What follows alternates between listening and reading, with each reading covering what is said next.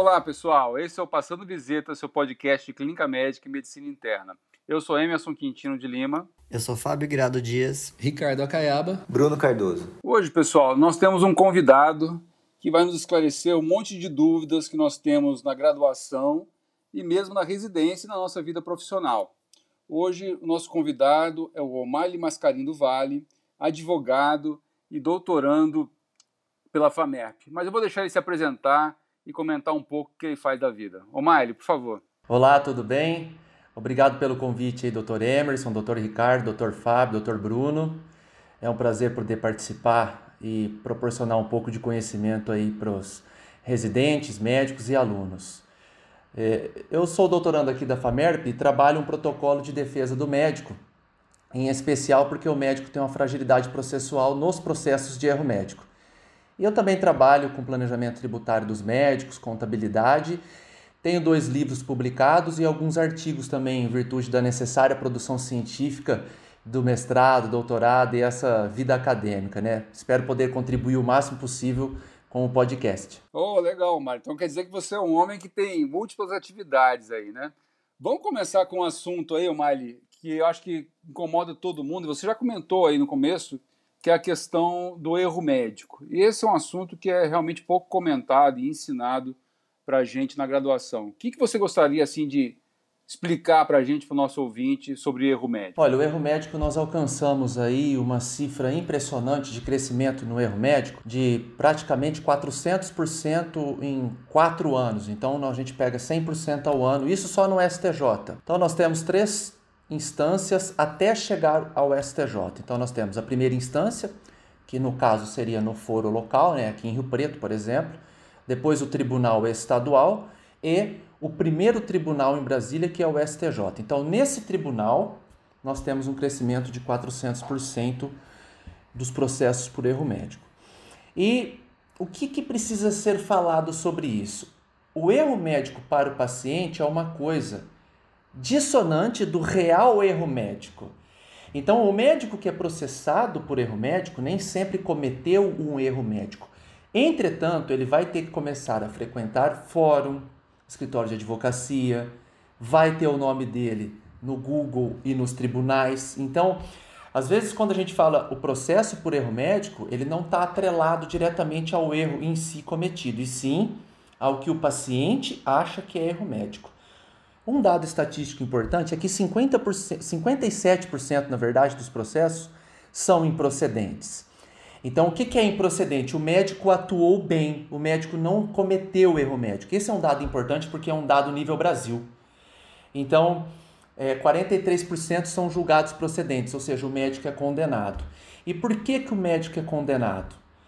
Na maioria das vezes, é isso que eu trabalho de forma bastante condensada no meu doutorado, por exemplo, a perícia de um processo de cirurgia torácica é feita por um radiologista, por um reumato, por um clínico. Em contrapartida, a perícia em um processo, por exemplo, de clínica médica é feito por um oftalmologista. Então, esse é um vício gravíssimo do processo, porque não necessariamente aquele que faz a perícia tem conhecimento absoluto do que está sendo discutido ali. Fora isso, nós temos problemas graves do judiciário em si. Então, por exemplo, se uma pessoa vai se separar da mulher, onde que tramita o processo? Na vara da família. Lá vai ser discutido o divórcio, a guarda dos filhos, etc. Se uma empresa quebra, onde que é discutido isso? Na vara falimentar. Se alguém morre, onde tramita o processo? Na vara de sucessões. E hoje, um processo de erro médico tramita onde? Ele tramita na mesma vara que se discute uma geladeira quebrada, um micro-ondas quebrado, uma batida de carro, um cheque sem fundo, um tapa que alguém deu na cara do fulano, e ele é tratado como um âmbito geral, ele é tratado de forma lato sensu e aí o médico colhe os frutos desse problema. Então, basicamente é isso. É, eu achei interessante só, só, só um comentário é, no que você começou falando é, da impressão do que o paciente entende de erro médico, né? que ele se julga vítima de um erro médico e nem sempre é um, um erro médico. Né? Então, é, a gente tem aqueles conceitos né, do, do que é, pode ser considerado erro médico de negligência, né? E é, eu queria que você comentasse um pouco disso. E eu queria dizer que aqui eu trabalho também no, no, num hospital do estado como diretor técnico e eu recebo às vezes alguns processos para que, que os médicos que trabalham aqui são vítimas da, e, e eu percebo assim que é, realmente a maioria dos processos é, é, que, na verdade, o paciente teve um resultado indesejado. Né? E isso não quer dizer que foi erro médico, né? pode ser consequência da doença. Mas é, é também não é, nem sempre, é, é mal intenção, assim, má intenção né, do paciente. Só para quando a gente fala que, na verdade, não é erro médico, também não, não podemos julgar que o paciente quis ser maldoso ou quis fazer só pra, pelo, pela, é, pelo dinheiro né, que ele poderia receber por isso. Isso existe também, né? a gente sabe que existe. Mas também tem essa diferença de visão de, do paciente que é leigo no assunto. E aí acho que o que você terminou agora falando da perícia é, deveria ser o ponto fundamental para separar isso e realmente não ter um, um tribunal especializado com peritos para cada especialidade, né? uma coisa organizada para isso, acho que faz falta. Mas eu queria que você. Olha, Caiaba, é o seguinte: eu tenho participado de mesas de discussão sobre esse assunto de forma propositiva e o que, que eu acho que deve acontecer para que nós tenhamos aí uma verdadeira equidade nos casos. Precisa ter uma justiça especializada, composta essencialmente de médicos, advogados e personalidades com notório saber que conseguem identificar o que está acontecendo. Olha, eu tenho um dado para você: a cada dia de internação numa unidade de terapia intensiva, aumenta 178 vezes o risco de um erro médico. Esse é um dado que eu ainda publiquei com o professor Moacir da, da Teoria do Caos aí, que nós conseguimos uma premiação no ano passado, no top 10 de Direito Médico aqui de Brasília, e nós montamos um arcabouço provando que o emaranhado de problemas que podem originar é inimaginável. Então eu vou criar alguns aqui. O paciente, o filho da paciente começou a fazer direito. O maior, o maior objetivo de vida do aluno de direito é processar alguém. E a sociedade ainda crê que todo médico é multimilionário. Então ele, ele é um arauto do problema de fácil obtenção de dinheiro. Até porque 90% dos casos de erro médico tem gratuidade de justiça a favor do paciente e nunca vai ter do médico, ou raramente vai ter do médico. Então cria-se aí uma loteria. Eu processo o médico, se eu ganhar, ótimo, se eu perder, o meu risco é zero. Porque o meu advogado também trabalha por 20 ou 30% do que eu ganhar. Então nós temos aí o aluno, um possível advogado, um ódio da secretária. Em diversas ocasiões, no plano prático, eu chego na audiência para fazer uma audiência de erro médico, notadamente do lado do, do médico, né, quase sempre. E eu tenho lá uma possibilidade de acordo. Vocês sabem o que eu ouço? Doutor, eu não vou fazer acordo com ele porque a secretária dele me distratou. Percebam que a discussão, em hora nenhuma, está na conduta médica. Então, no plano doutrinário, o erro médico pode ser conceituado como resultado diverso do pretendido na conduta médica por ele ou por membros da sua equipe. Isso é muito importante, tá? Por quê? Porque nós temos um caso ainda em São Paulo. É...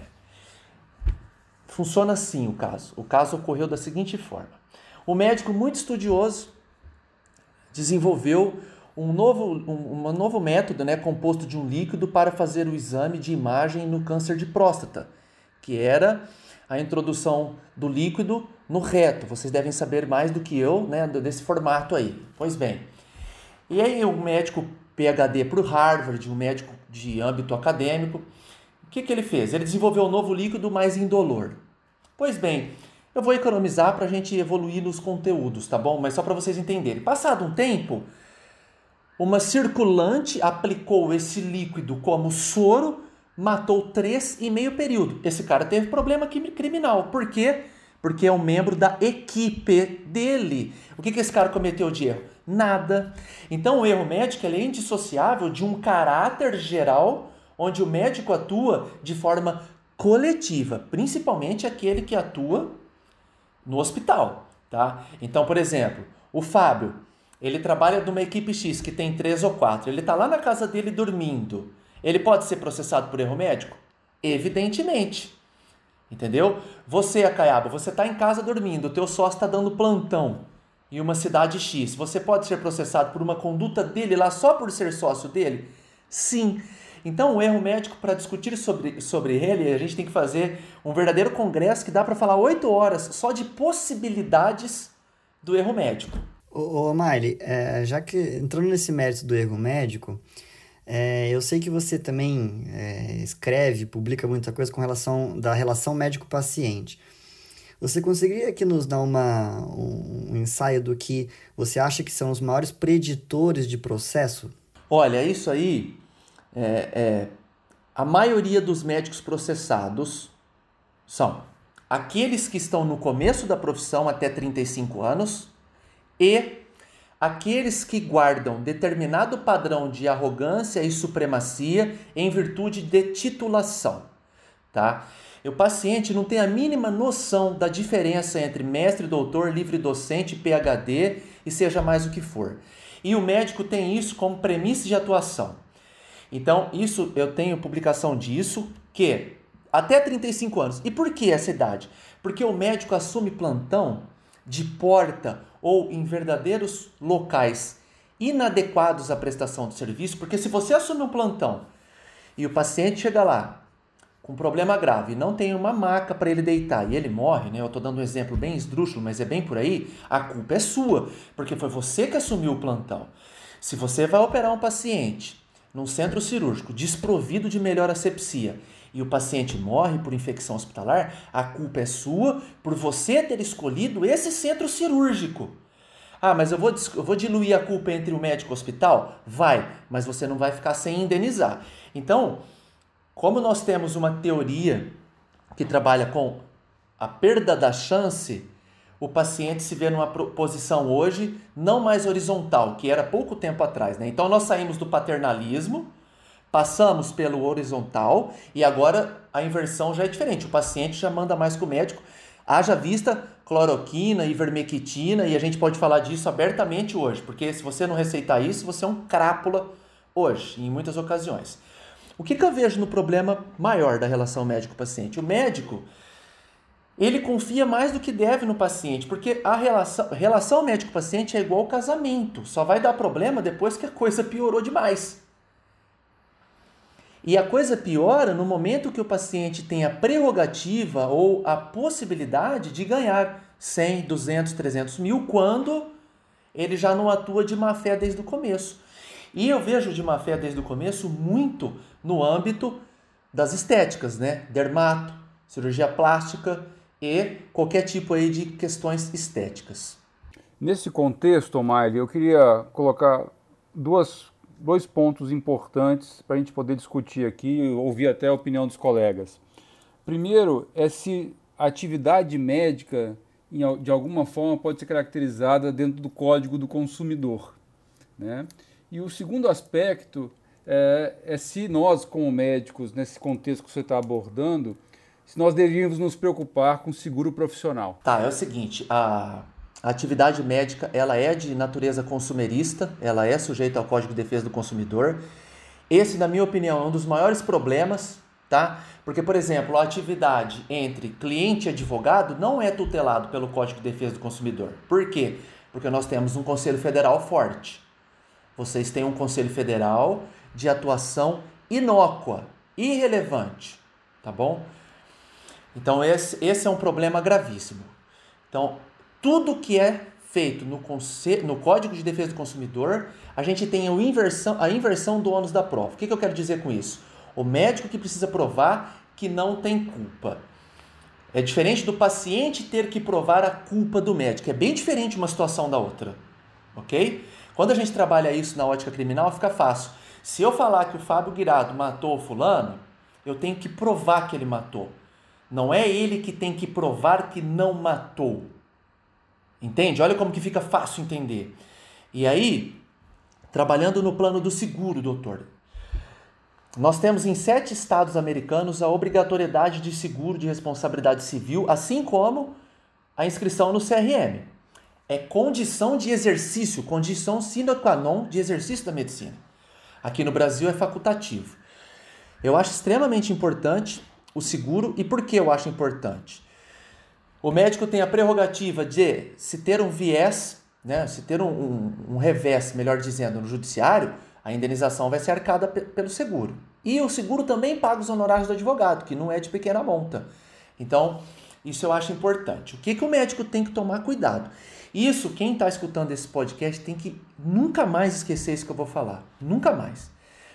Quando você tem um seguro, você não pode contar nem para sua mãe, esposa e filho, tá? Eu vi aqui em Rio Preto, há uns 3, 4 anos, uns médicos saíram na capa do Diário da Região falando assim: nós temos seguro de responsabilidade civil. O que, que esse cara está fazendo? Ele está colocando um alvo nas costas. Porque isso eu consigo fulminar a relação médico-paciente. Bom, o doutor Bruno Cardoso é meu médico há muito tempo, mas dessa vez ele me deu um remédio errado e eu não consegui no casamento da minha filha. Vou processá-lo. Mas eu não sei se eu vou fazer isso, porque em nome dos velhos tempos eu acho que não. Puxa, mas eu acabei de ficar sabendo que ele tem seguro de erro médico, né, de responsabilidade civil. Como não é ele que vai me indenizar, então eu vou processá-lo. Então é um elemento que fulmina a relação médico-paciente. O paciente vai te processar se ele sabe que você tem seguro. E por último, né, duas situações importantíssimas e já concluo. Você tem que escolher uma seguradora que deixa você trabalhar com o seu advogado e não com o advogado da seguradora. E isso é autoexplicável. Você acha que o advogado da seguradora, que trabalha lá em São Paulo, Brasília, Campo Grande, ele está preocupado com o nome do Emerson, do Bruno, do Ricardo e do Fábio ou com o dinheiro da seguradora? Não seja ingênuo, né, meu caro? Então você vai trabalhar com quem? Com quem você confia e aí você está tranquilo. Então são as duas questões só para sintetizar e concluir. Você tem que trabalhar com a seguradora que deixa você escolher o seu advogado e você nunca vai contar para ninguém, nem para a esposa, porque ela pode comentar lá no salão de beleza fazendo cabelo e vai te complicar lá para frente. Bom, pessoal, eu, eu, quase não falei até agora, eu queria fazer uma colocação aqui da vida prática, né? Assim, nós passamos visita com os meninos, com os residentes e tem aquela aquela questão do currículo oculto. O que é o currículo oculto? Nós todos somos espelho, né? Então, nosso comportamento, as nossas atitudes valem muito mais do que a gente fala para eles, né? E aí uma coisa interessante que eu falo com eles é assim, ó, se vo quando vocês tiverem oportunidade, assistam uma peça que chama Wicked. Alguém já assistiu essa peça? Não.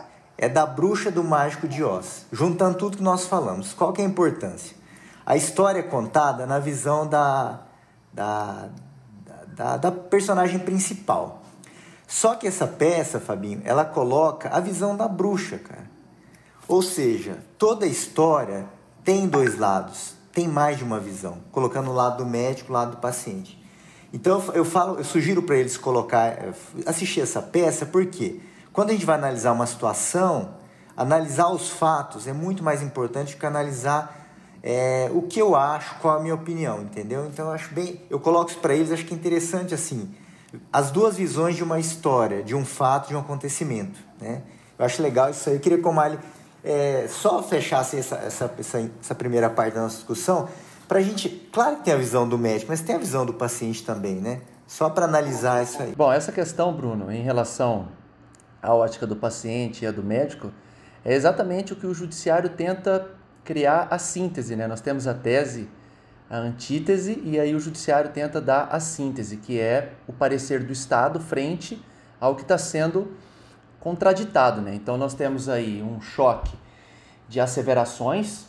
O médico fala que a conduta é ok, o paciente fala que é inadequada em virtude de um querer financeiro e o médico em virtude de um querer de redução ou de zerar esse prejuízo.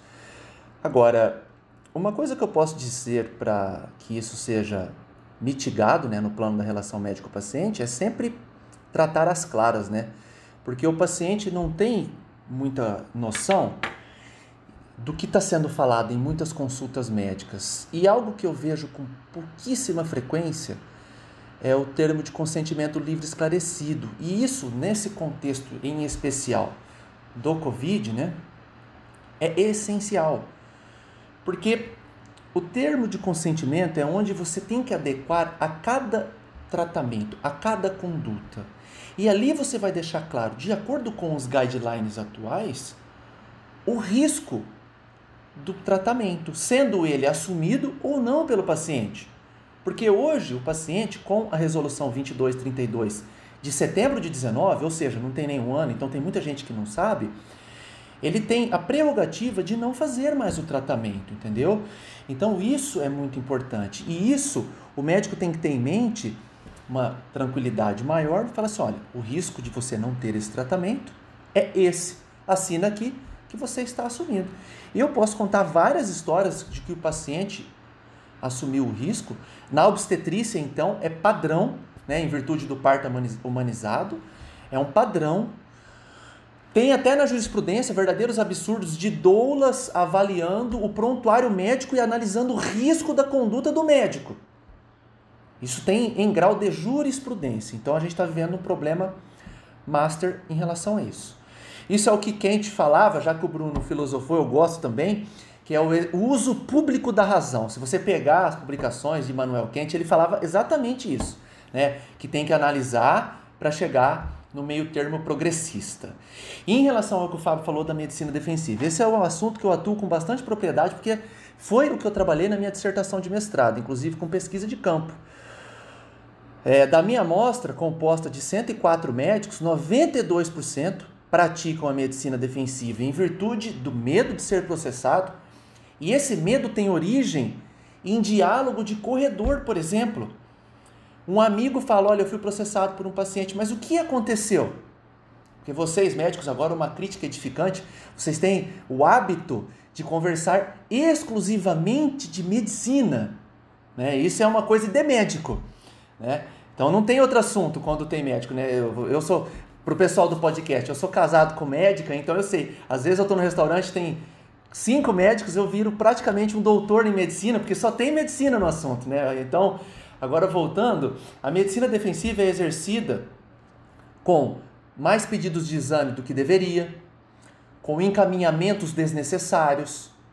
E o médico faz isso com o objetivo de se valer de um acervo probatório que facilitaria a sua defesa.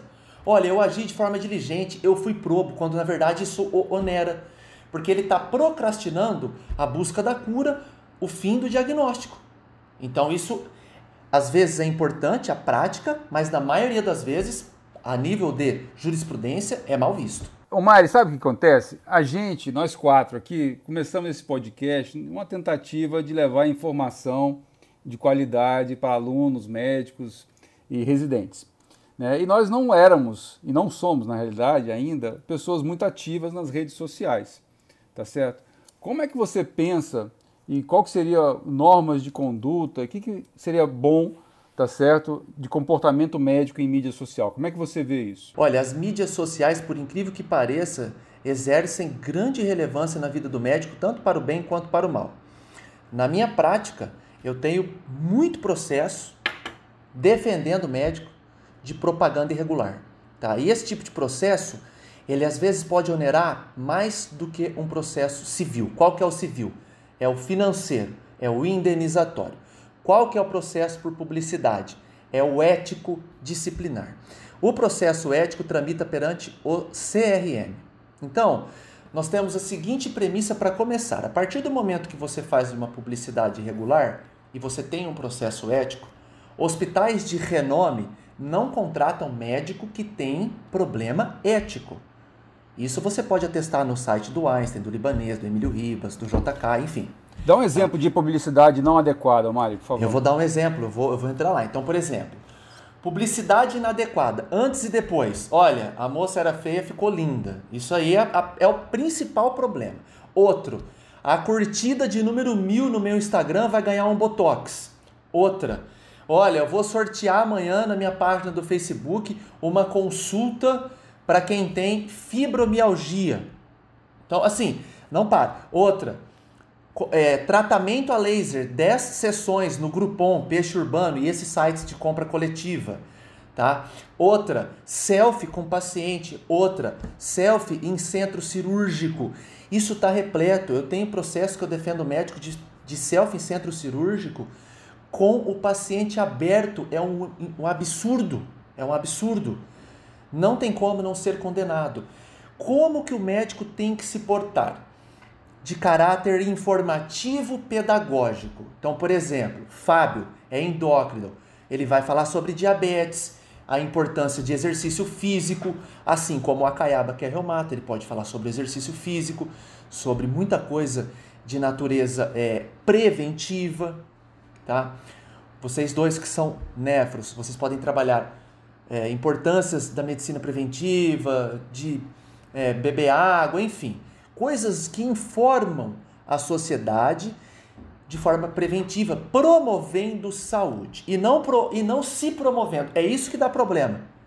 É isso que dá problema na rede social. É aquele médico que ele é o superstar. Ele é, ele é pop, entendeu? Então ele quer se promover, ele não quer promover bem-estar, a saúde. Então, ele tem. E, e, outra, outra coisa que dá problema direto: oftalmo, rádio, esses são os alvos, né?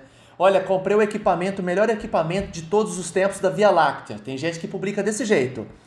Não existe isso. Você não pode falar que o seu equipamento é o melhor. Você pode falar que ele é muito desenvolvido, ele é excelente, mas ele não é o melhor. Então, basicamente é isso: uma publicidade informativa de cunho pedagógico promovendo saúde, você jamais terá problema. A partir do momento que a saúde deixa de ser o foco e o foco passa a ser o médico, você entrou na zona de problema. E se você pratica algo das condutas que, que eu deixei claro no começo, aí é processo certo. Por quê? Para finalizar. O Ministério Público age de ofício, porque quando você faz uma publicidade inadequada, você fere direito difuso e coletivo. O que, que é difuso? É aquilo que você não sabe quem, quem é, quem, em quem chega, quem é onerado. Então, por exemplo, o, Fá, o Fábio escreve assim, é, publica assim no Facebook: olha, toma testosterona que você ganha massa muscular. É, uma, extremamente inadequado. Né? Depois ele pode falar mais, mas eu não preciso ser médico para saber disso, que é inadequado. E aí, quem é que vai aplicar a testosterona? O Fábio não sabe, porque o Fábio tem 10, 15, 50 mil seguidores. Isso é difuso. E aí o médico tem problema, porque qual é o papel central do Ministério Público? Tutelar direitos difusos e coletivos. Muito bem. O, o Mali, é, ainda nesse, nesse, nesse campo, é engraçado que nenhum de nós teve, nenhum dos, dos, dos médicos assim formados tem nenhum tipo de orientação com relação a isso, né? Então, isso eu acho que é um, que é um gap na, na fomentação do, dos cursos de medicina. É, e, e essa geração mais nova, né? Porque já cresceu, já vivendo com rede social, celular, é, eles estão mais factíveis a fazer uso dela como para promoção profissional. É, então, assim, qual, qual, que é o limite? Então, assim, a gente não pode, então, eles não, os nossos ouvintes não podem enxergar, então, a medicina como no âmbito comercial, né? O médico não tem direito de comercialmente se publicar, se, se promover. É isso, então, que a gente pode deixar, é, deixar como mensagem final. Exatamente. Para você ter uma ideia, antes do Código de Ética Médica começar em termos de artigos, né? Artigos mesmo, artigo 1 artigo 2 ele tem uma zona que chama princípios fundamentais. Então, princípios estão acima de artigos. Entende? Porque o artigo pode ser alterado. E quando você não entende um artigo, você o interpreta com base em princípio. E qual são, quais são os princípios centrais do Código de Ética Médica? Primeiro, a medicina jamais pode ser exercida como comércio. Esse é o primeiro. Entendeu? Eu já não Isso... entendo por que, que a gente está no código do consumidor na relação, né? Não faz muito sentido. O código do consumidor é só de um lado, né? O código do consumidor, ele é só do consumidor. Esse é um problema. E o pior é que esse código ele é elogiado no plano internacional. Só que no plano internacional nós temos uma seriedade jurisdicional, né? Para vocês terem uma ideia, para eu conseguir publicar no âmbito internacional, eu não posso falar de direito. Eu tenho que trabalhar no âmago, né, no, no meio da medicina e do direito. Por que, Almair? Porque a legislação brasileira é digna de chacota no plano internacional. O pior tribunal europeu é o tribunal italiano. Um processo do tribunal italiano dura dois anos. A Itália ela é reprovada pela jurisdição europeia todo ano. A média de um processo brasileiro é sete anos. Então você olha o nível, então você não publica internacional no plano jurídico por causa disso. Ô Mário, legal. É bom a gente ter essas explicações, porque raramente, como você falou, a gente conversa de outros assuntos que não seja medicina. E é bom a gente abrir a cabeça das pessoas que não estão nos ouvindo para esses assuntos tão importantes da prática médica. Você havia comentado na nossa abertura que você tem uma experiência, além de advogado, você faz a parte de planejamento tributário de vários médicos e outros profissionais também. Acho que a gente podia entrar um pouco nessa seara aí e a gente comentar um pouco sobre imposto de renda, de quando é interessante ser pessoa física, pessoa jurídica. E mais para frente eu vou te botar umas, umas roubadas, umas coisas mais difíceis para você nos esclarecer. Mas vamos começar com o imposto de renda, Mário. Tá. Eu acho importante, antes de entrar no imposto de renda, eu acho importante deixar claro que em médio prazo será obrigatório nas faculdades de medicina um conteúdo desse, tá? De forma letiva, não de forma excepcional. Eu leciono aí na FAMERP já há muitos anos, só que eu leciono como? De forma esporádica e tem ano que eu nem leciono. E na faculdade particular eu já leciono desde 2017. Lá eu tenho uma disciplina que, em que pese ser optativa, eu tenho bastante frequência dos alunos. Eu acho que isso é imprescindível para qualquer formação, principalmente quando não se tem base do que vem pela frente. Né? O médico não sabe, quando ele sai da faculdade, a diferença de um olerite e de uma nota fiscal. Então, entrando já no plano do imposto de renda, falando em olerite, é, eu tenho algumas questões que são importantes. A primeira, a primeira coisa que tem que ser avaliado no plano do imposto de renda é o formato de trabalho que você vai ter. Então, por exemplo, você vai ser pessoa jurídica ou física? Depende, porque se você é homem é uma resposta, se você é mulher é outra resposta. Então, a decisão ela é muito inerente ao estilo de trabalho. Você vai ganhar 10 mil reais por mês. Você vai ganhar 10 mil reais em apenas um emprego ou em 10 ganhando mil reais em cada um? Já muda a resposta também. Entendeu? Por quê? Vamos ser prático agora. Quem estiver ouvindo e quiser anotar é importante, porque até agora a discussão no âmbito do erro médico é meramente autocondutora. Agora não, agora entra a parte matemática e de alíquota que todo mundo odeia, mas falando de imposto de renda não tem como escapar. Ensina a gente a ganhar dinheiro aí, Omar. Vai lá, vai. Vamos lá. O que, que acontece? Quando eu trabalho no, no, no hospital e ganho 10 mil por mês, eu tenho 100% do meu imposto de renda retido na fonte, porque eu tenho 27,5%, eu vou receber lá o valor líquido e aí eu não tenho imposto de renda para pagar em abril do ano que vem. Eu estou falando um, hospital, uma fonte, um valor. Pois bem, se eu trabalho em 10 hospitais e ganho mil reais em cada, eu ganho o mesmo tanto, 10 mil reais. Quanto que eu pago de imposto de renda por mês? Zero. Por quê? Porque quem faz o recolhimento é o meu empregador.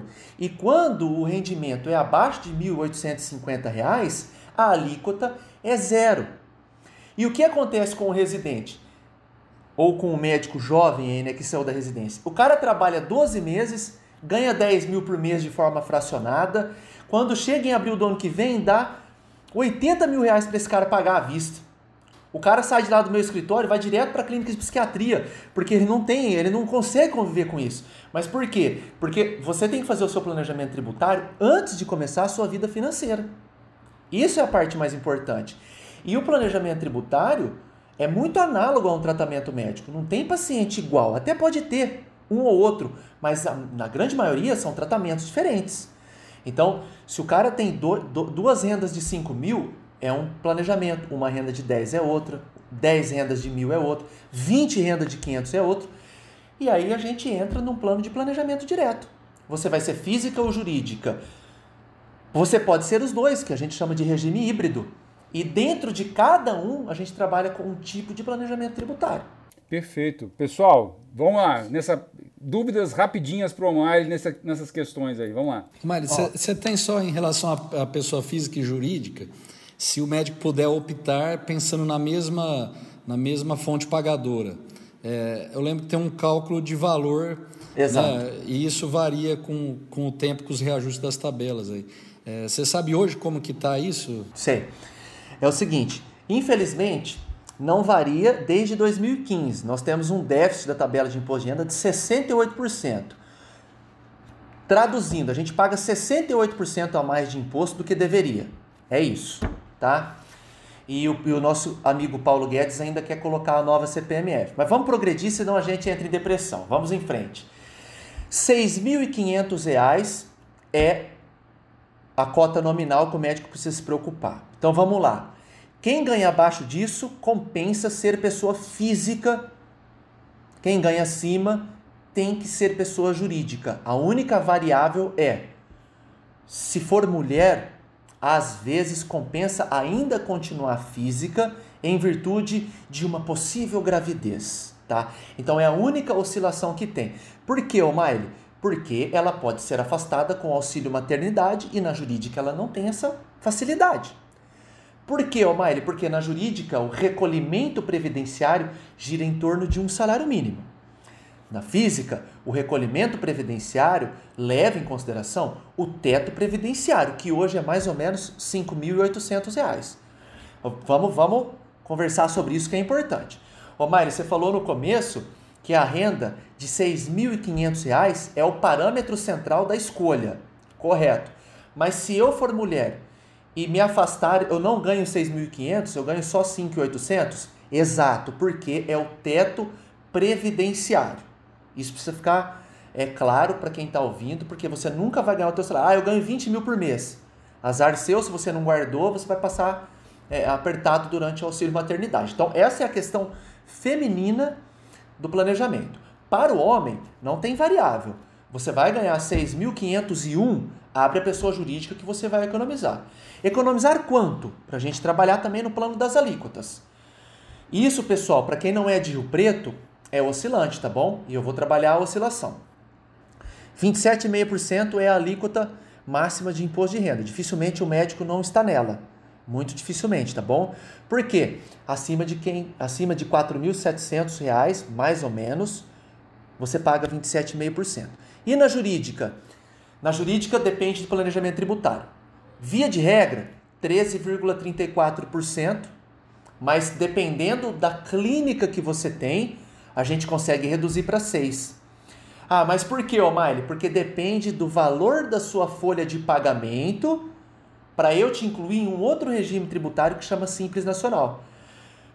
Na matemática direta, a bem da verdade... Folha de pagamento de funcionário, né, O'Malley? Exato, folha de pagamento de funcionário. Então, por exemplo, eu sou oftalmologista, eu tenho três secretárias e tenho duas enfermeiras, uma instrumentadora, um guarda que fica olhando o estacionamento na clínica. Então eu tenho uma folha de pagamento, eu tenho um hospital.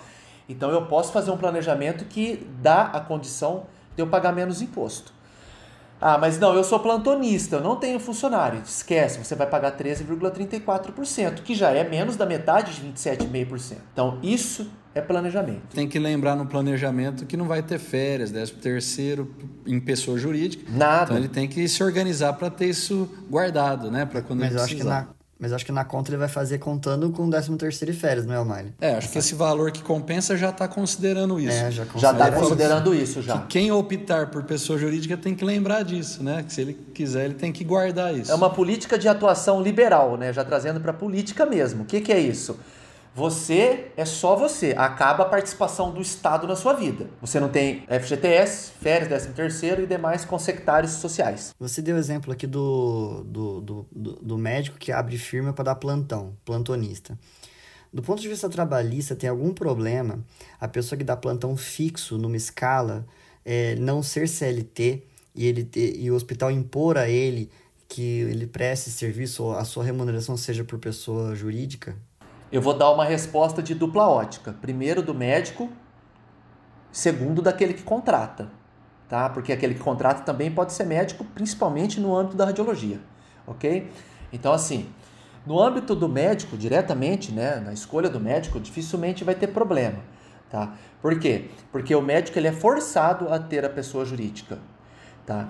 O que não pode acontecer é a total pejotização.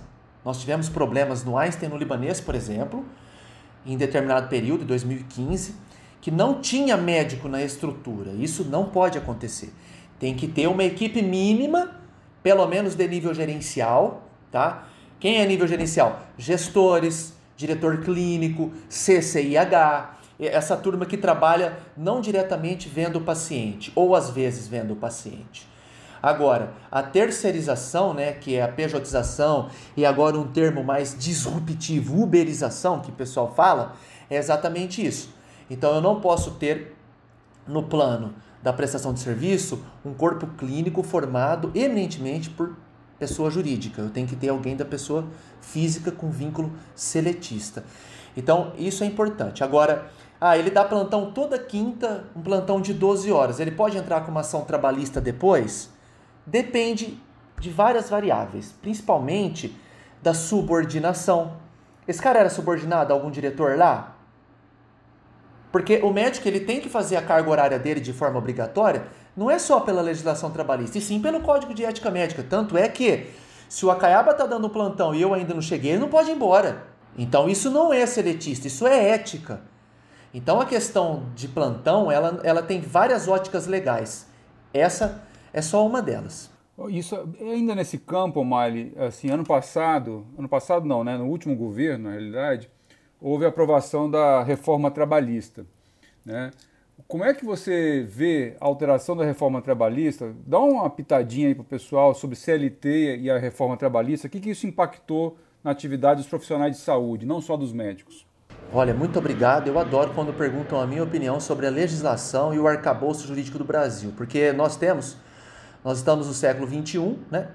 e nós temos a grande maioria da legislação composta de entendimentos do século XIX, porque elas foram promulgadas no século XX com entendimento do XIX.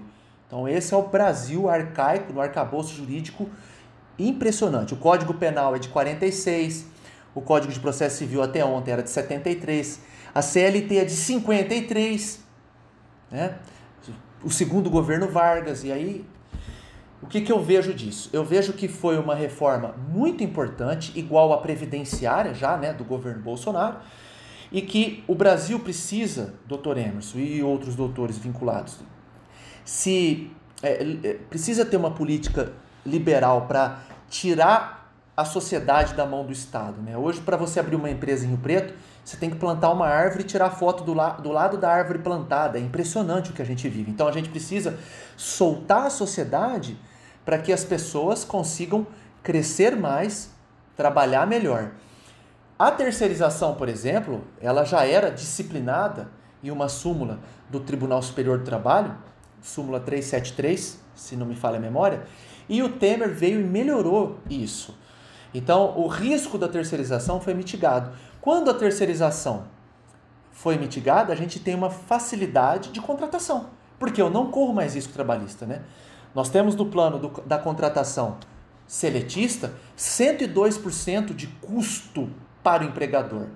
Então, se eu vou contratar o Acaiaba para ganhar 10 mil reais, o meu custo vai ser 21 mil reais para manter o Acaiaba aqui. Eu poderia pagar 15 para ele livre, ele ficaria feliz e eu economizaria 6, ficaria feliz também. Então é isso que eu acho. Eu acho que tem que ter uma reforma jurídica legal inteira.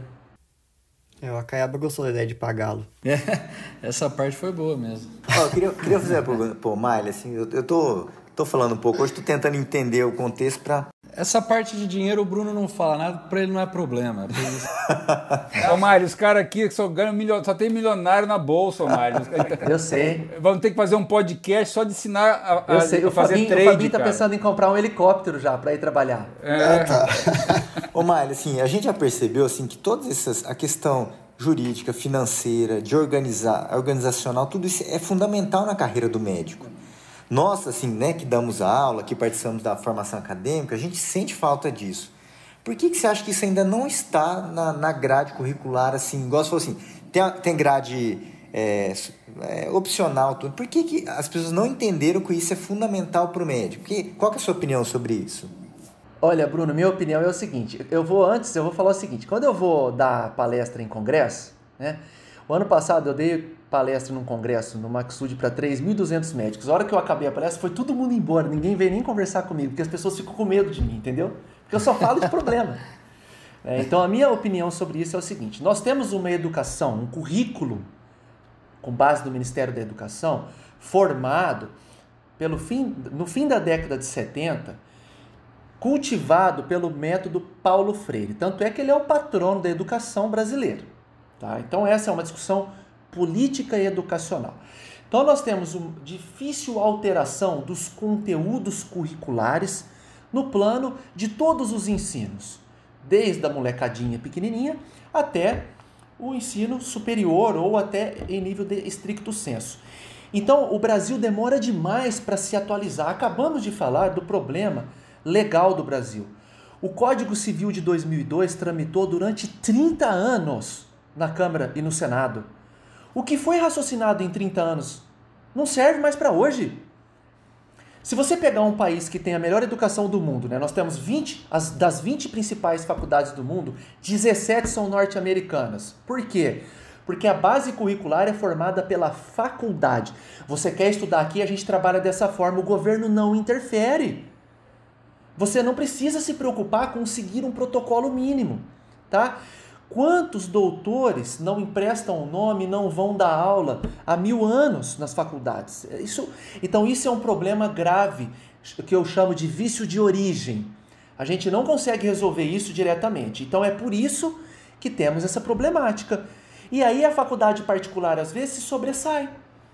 E grandes nomes do, do, da faculdade pública, né, como por exemplo, nós temos a FAMERP Top 5 Brasil, Top 5 Brasil, que ainda leva isso, e não é uma crítica, é uma crítica edificante, inclusive já falei isso com a diretoria, já falei isso, isso eu tenho um trânsito bom, aí já falei, falei, olha, isso precisa ser obrigatório, porque, por exemplo, eu dou uma aula no congresso, quantas pessoas vão no congresso? Depende do congresso, eu já dei aula para 3.200.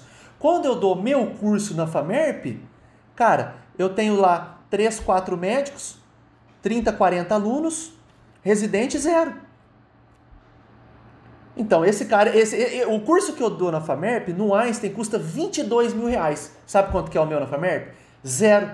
É zero, é de graça. Quantos tem lá? Três ou quatro. O resto é tudo aluno. Que o aluno, quando ele começar a se preocupar com a residência, ele vai esquecer tudo que eu falei, cara. E acho que essa, isso vem desde esse erro de formação nessa área, é, é desde o ensino básico mesmo, antes da faculdade, né? Sim. Isso deveria começar a ser abordado desde a criança no ensino fundamental para chegar na faculdade já com uma base e aí ele entender essa preocupação. Porque acho que o aluno, a gente na, na residência, é, não, não, não, não consegue entender bem isso, então a gente foge, já que a gente não está usando naquele momento, porque a gente ainda não está no mercado de trabalho assim tão ativo, é, a gente acaba fugindo de um assunto que a gente não conhece. Né? Nós temos uma, uma das melhores educação do mundo no plano da infância, a francesa. E, qual, e em que se pauta a educação francesa? Letras cursivas e divisão silábica de tudo. E o que, que nós temos no Brasil? A progressão automática e praticamente um PBL público, né? Eu estou sendo bem irônico, viu, pessoal?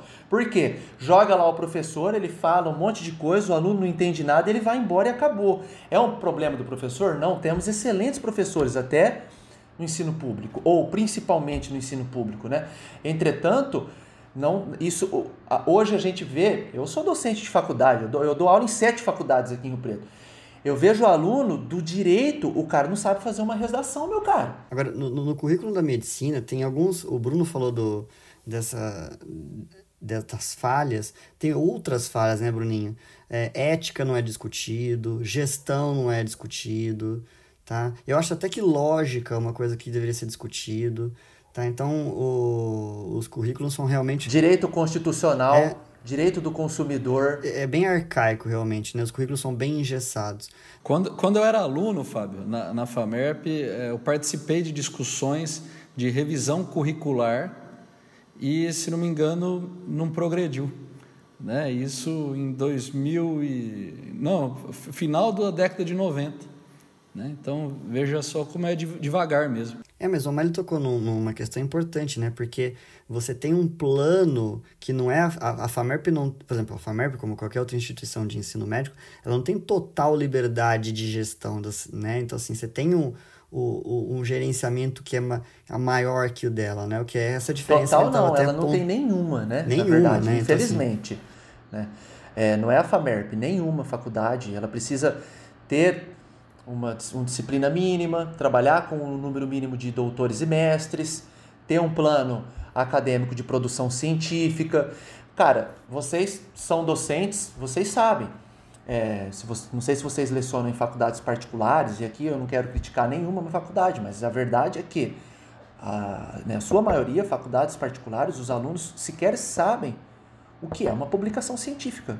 É, nós temos audiência, é, nós temos audiência, uh, Omari, de várias faculdades, você tem razão. Existem faculdades de nível excelente, tanto pública quanto privadas, e faculdades, instituições que ficam muito a desejar nesses quesitos. Mas é um desafio que tem que ser lançado, pessoal, de tentar realmente mudar os currículos e adequar os currículos para esses tópicos que nós estamos comentando. Né? Eu, por exemplo, o Bruno, eu tenho certeza, o Acaiaba e o Fábio fomos buscar informação depois da graduação.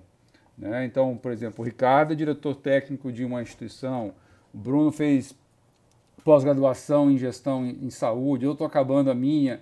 Né? Então, assim, cada um de nós teve que buscar complementar a sua formação. E isso é importante, porque o curso de medicina não acaba nos seis anos nem nos quatro anos da, da residência médica, né? Então a gente tem que correr atrás. Vamos conversar um, sobre outros assuntos também, Omar, que eu acho que são, são relevantes aí. O é, que, que você gostaria de comentar, Omar, que a gente não falou até agora? Tô com você agora, Mário. Ó, eu posso fazer uma sugestão então? Manda vai, vai. Pra ele não. Porque recentemente até é, eu queria, não consegui assistir uma live do O'Malley sobre um tema do momento que é tratamento de Covid. Né? Essa, a gente tem então uma é, não sei se você comentou, mas a questão assim, a, o, o, paciente exigir do médico ou houver uma, uma gerência sobre, o seu ah, sobre a sua prescrição no tratamento de pacientes com sintoma de Covid. Como é que você vê isso, Mário? Nós estamos vivendo o pior problema da medicina e a medicina vai sair desse problema muito cicatrizada. Porque medicamento agora se tornou conversa de bar? Então, não é mais a conduta do médico. Então, é se eu vou tomar ou não a cloroquina, a ivermectina e assim sucessivamente. E meta-análise, revisão randomizada, isso ninguém sabe o que é isso. Se você parar é, 50 pessoas do senso comum, eu garanto, 50 desconhecem. Todo mundo, quem quiser me questionar, fiquem à vontade, mas eu tenho certeza disso. Não, isso é, isso é, é bem verdade, Mário. Tanto é que eu, eu lanço o desafio aqui para a gente. Quem de nós não foi pressionado a prescrever uma dessas medicações que você citou? Olha, é o seguinte: você tem sempre que se pautar com duas medidas importantes. Primeiro, com o apoio total dos guidelines. E aí é, assim, é a primeira coisa, tá bom? Então, eu acompanho publicações desse aspecto e eu publiquei, até mandei né, para o doutor Fábio uma publicação minha numa, no periódico norte-americano, porque advogado só publica no exterior quando você fala mal do Brasil, porque aí todo mundo gosta né, dessa questão. Então, o que, que eu publiquei lá? A celeuma e o imbróglio que o médico brasileiro está sendo alçado. Então, nós temos um protocolo do Ministério da Saúde e, uma, e duas normativas do CFM, CFM falando que pode ser prescrito a cloroquina. Tá? E nós temos um N infindável de estudos que proscrevem o medicamento. Então estou falando da cloroquina em especial porque acho que é o mais polêmica, seguido aí da ivermectina e outros medicamentos. Enfim, que, que precisa ser claro nisso? Primeira coisa que o médico tem que tomar cuidado o paciente positivado, esse cara ele tem que assinar um termo de consentimento é imprescindível. Por quê? Porque quando você não orienta, o risco que você corre é criminal, meu caro. Ele deixa de ser civil. Olha o problema. Então nós estamos falando aí de uma infração de medida sanitária preventiva, artigo 268 do Código Penal não tem segredo. E o paciente, ele está no artigo 131 do Código Penal, que é o perigo de contágio de moléstia grave. Então eu atendo recorrentemente médicos, principalmente da parte pública, que estão perdidos em relação a isso. Não a conduta em si, em si a aspiração do paciente. Ó, oh, doutor, eu, tô aqui com o meu exame, eu deu positivo, IgG, IgM, eu quero tomar cloroquina.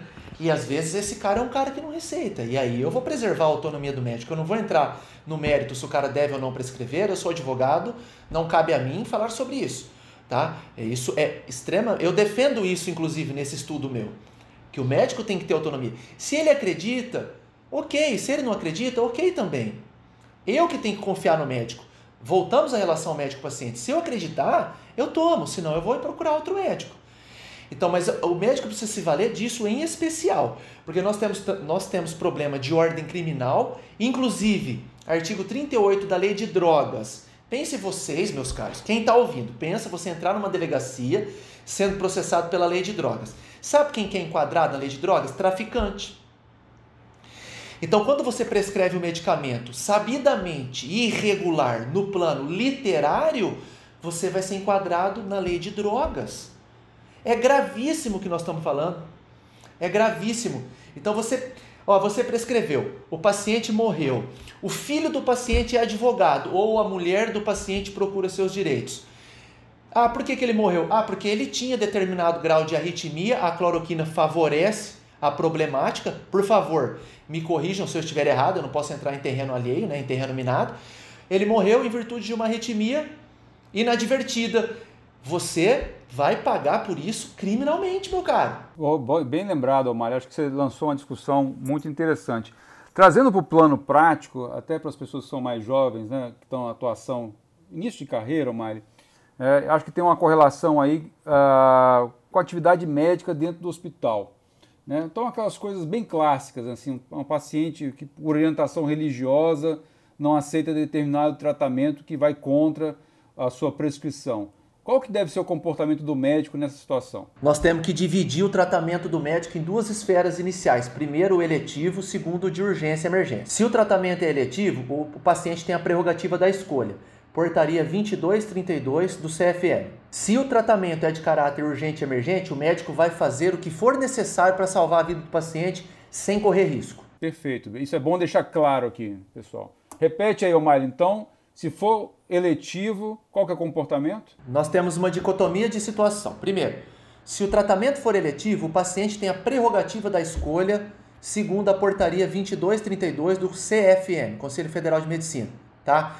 Essa portaria é muito importante. Para quem está ouvindo, tem que ler essa portaria no mínimo uma vez por mês. O resto da vida, até mudá-la. Por quê? Porque foi prim o primeiro regramento médico que fala sobre ditames e objeção de consciência do médico. Isso é a primeira vez que saiu, não tem um ano. O médico, pela primeira vez, foi amparado nesse tipo de decisão. Isso é muito importante. Não sendo eletivo, o, paci o paciente não, aliás, o médico vai fazer o que for necessário para a cura ou pela busca da cura, porque não tem como se comprometer com a cura, mas com a busca da cura tem. É isso que tem que ser feito para salvar a vida, né, Omar, em primeiro Exatamente. lugar. E aí entra, não é só a parte ética, tem a parte até criminal, legal, se não me engano, aí, eu não sei bem isso, né, estou te perguntando. Movimentos de eutanásia, ototanásia e, e, todas as násias que tem aí, né, que tem 10 ou 15 que a gente estuda na bioética.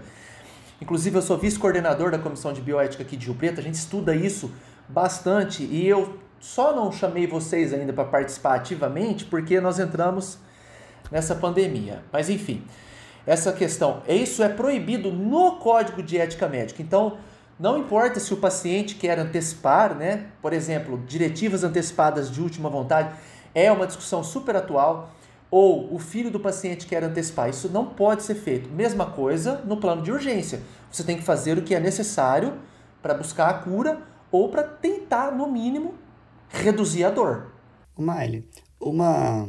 Não sei se a gente tem muito tempo, mas o... queria colocar um último um tema, uma última dúvida minha, né? É, é muito comum a gente ter paciente internado e o paciente querer ir embora, ele se sente bem, ele não quer ficar no hospital e há uma situação de risco para a alta médica. Né? Então, o, tem aquela famosa alta a pedido. Né? Do ponto de vista jurídico, isso tem qual, qual problemática para o médico? O maior problema possível que ele pode contrair. Não existe alta a pedido. Não existe. Essa terminologia, essa terminologia tem que ser riscada do dicionário. Não existe. Ah, mas o Maíra, ele falou que vai embora. Então nós temos a forma própria e a imprópria de atuação. Qual que é a forma própria? Você vai fazer um termo de consentimento livre e esclarecido, se for maior, e lúcido, e um termo de assentimento livre e esclarecido, se ele for menor ou com ausência de lucidez, e vai deixar ciente dos riscos. Entretanto, esses riscos não podem ser eminentes. Ah, o que, é eminente? Ah, o cara tá com supra de ST aqui, ele vai infartar ali na esquina. Você não pode liberar esse cara, meu caro, nem com termo de consentimento.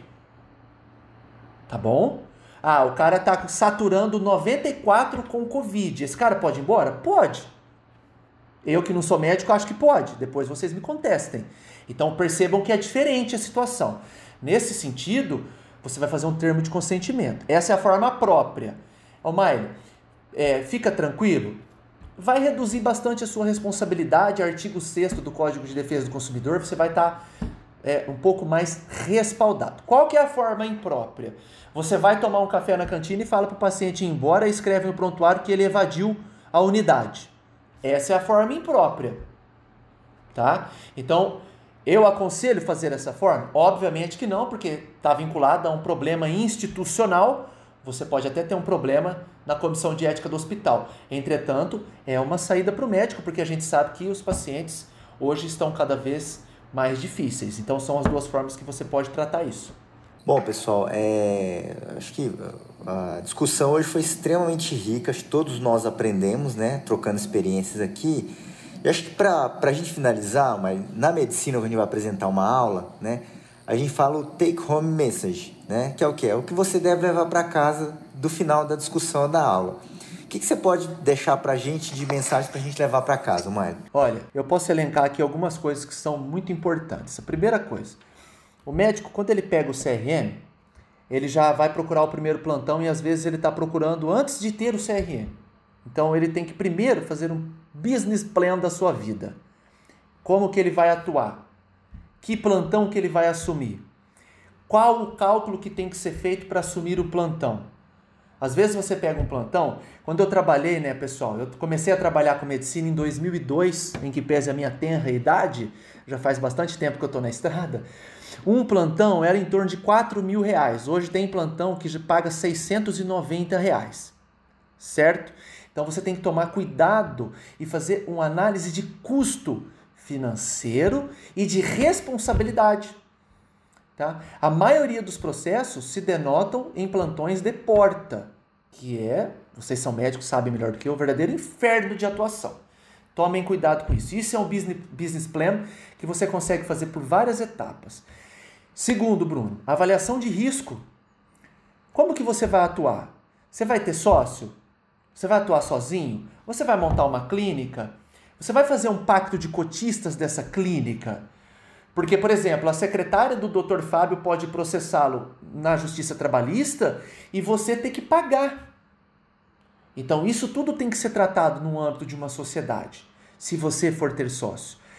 Outra coisa, nós estamos vendo uma queda vertiginosa do rendimento da medicina. Por quê? Lei básica de oferta e demanda, né? lei que tem 300 anos. Né? Foi prêmio Nobel de Economia lá atrás. Por quê? Nós tínhamos X escolas de medicina, de 2010 até aqui saíram mais de 200 e não tem segredo. Né? Eu, eu falo isso com muita propriedade porque no Brasil tem mais advogado do que no resto do mundo somado. Só em Rio Preto tem 5.300. No plano nacional, nós temos 1 milhão e 300. Agora, em 2020, nós estamos chegando em 500 mil médicos inscritos no Conselho Federal. Entendeu? E se você pegar esse crescimento, 50% é da última década. Então, obviamente, vai reduzir o rendimento. Fechando, planejamento tributário que nós abordamos aqui e, por fim, uma organização financeira baseada em software. Eu falo isso há 18 anos. Né? Não adianta nada você falar, ah, eu ganho 20, gasto 10. Não, ah, não é assim. Você tem que saber quantos por cento você gastou com lazer, com moradia, com transporte, com tributos, com investimentos, com educação sua e dos seus filhos. Você tem que saber isso. E se eu chegar e falar assim para você, ô Bruno, quanto você gastou com lazer em janeiro de 2018? Você tem que entrar no celular e me falar em dois minutos. Porque senão, meu caro, você vai se tornar um pagador de boleto. E isso você não pode se tornar. Essa é a mensagem que eu quero deixar para o pessoal. E vocês fiquem à vontade, eu estou por aqui. Ah, eu acho que eu vou ter que começar minha carreira de novo, mano, porque eu não fiz nada disso. e eu acho não, que agora eu sou um pagador tempo. de boleto, hein? ainda bem que eu corro para trás do O'Malley quando preciso aqui. É, o que nossos ouvintes não sabem, acho que todos nós corremos atrás do O'Malley, nós quatro, né? É verdade. Bom, então eu queria fazer um, um comentário final aqui. Primeiro, agradecer aí a participação do O'Malley, que foi show, né? Muita informação.